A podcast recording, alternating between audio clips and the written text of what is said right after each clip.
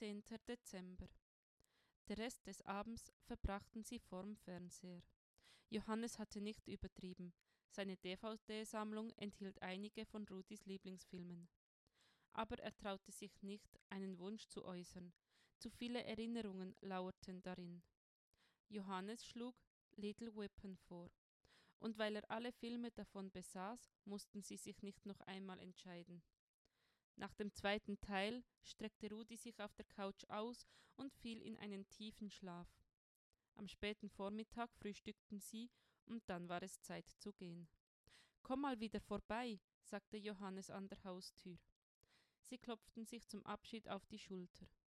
Rudi bedauerte, sich nicht angemessen bedanken zu können. Verschämt wandte er sich ab, steckte seine Hände in die Manteltaschen und hatte den Schlüssel in der Hand. Natürlich, beinahe hätte er ihn vergessen. Erleichtert drehte er sich wieder um. Hier, als Dankeschön. Der Schlüssel glitzerte golden. Ein wenig bedauerte Rudi es, seinen Glücksbringer herzugeben, und drückte ihn noch einmal fest.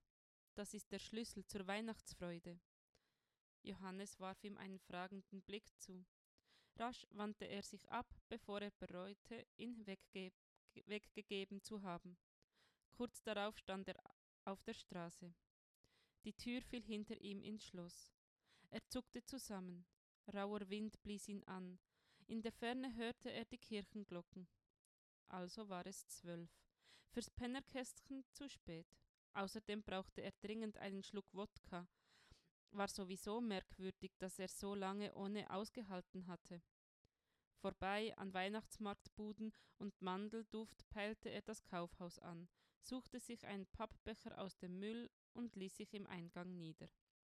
Lange musste er nicht warten, bis er fünf Euro zusammen hatte. Es wurde auch Zeit.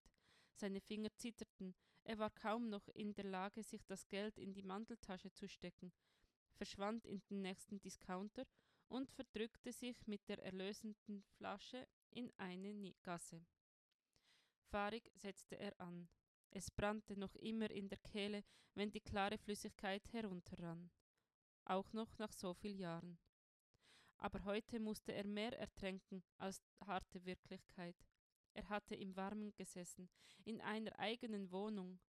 Sie hatte jemandem anderem gehört, aber er hatte wieder gespürt, wie es sich anfühlte, hatte gespürt, was er vermisste und nicht vermissen wollte. Die Straße war kälter geworden, unerträglich kalt. Mit einem Zug leerte er fast die halbe Flasche und wartete. Nur langsam wurde es besser. Dauerte noch eine Weile, bis der Druck nach Alkohol nachließ. Das Zittern beruhigte sich. Die Welt um ihn herum schien weniger kalt zu sein. Teufelszeug aber auch. Er verstaute die Flasche im Rucksack und als er ihn verschnürte, ploppte die Scham daraus auf. Was war er doch für ein elender Versager, selbst eine Flasche, zu gar nichts mehr zu gebrauchen. Eilig holte er den Wodka wieder heraus und nahm noch einen Schluck.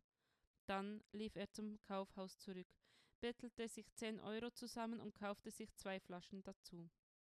Im großen Bogen an Weihnachtsmarktbuden vorbei schlich er ziellos durch die Gassen. Stunde um Stunde verstrich. Vorm Kauffenster eines Spielzeugladens fand er sich wieder. Seine Silhouette samt Rucksack und Tüte spiegelte sich in der Scheibe. Dahinter waren Puppen in Rüschenkleider ausgestellt, Babypuppen, wie seine Tochter sie sich gewünscht hatte, bevor. Benommen lief er weiter, tiefer in die Gassen bis zur Nische. Abseits vom Trubel und lachenden Stimmen sank er auf den Steinen zusammen. Es ging nicht mehr. Er ertrug nicht, es nicht die Kälte, die Einsamkeit, die juckende Haut seine Schuld. Die Wirkung des Wodkas ließ nach. Zitternd holte er die Flasche heraus. Sie entglitt seinen Händen und zerschepperte auf dem Pflaster. Fassungslos starrte er auf den Scherbenhaufen, auf den Wodka, der jetzt die Straße hinunterrann, statt durch seine Kehle. Aber er hatte ja noch eine. Angestrengt hielt er sie fest, setzte an und leerte sie zur Hälfte. Wo blieb die Erlösung, die Wärme im Blut? Nichts passierte, gar nichts.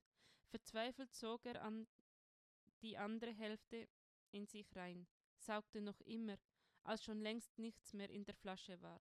Es kam nicht das Scheißegal-Gefühl. Die Welt blieb kalt, die Nische einsam. Wütend schmetterte er die Flasche gegen die Wand. Aber sie zerbrach nicht, schmetterte auf den Boden und kullerte Richtung Gasse. Mit leerem Blick folgte er ihr. Kurz blitzte der Gedanke auf, die Flasche zu greifen, sie zurückzuholen, aber seine Hand gehorchte ihm nicht. Es war auch nicht mehr kalt, der Boden war nicht hart und der Himmel nicht mehr blau. Er wurde aufgesogen von einer Nebelwand, bis er sich im Nichts auflöste, bis alles um ihn herum nichts war.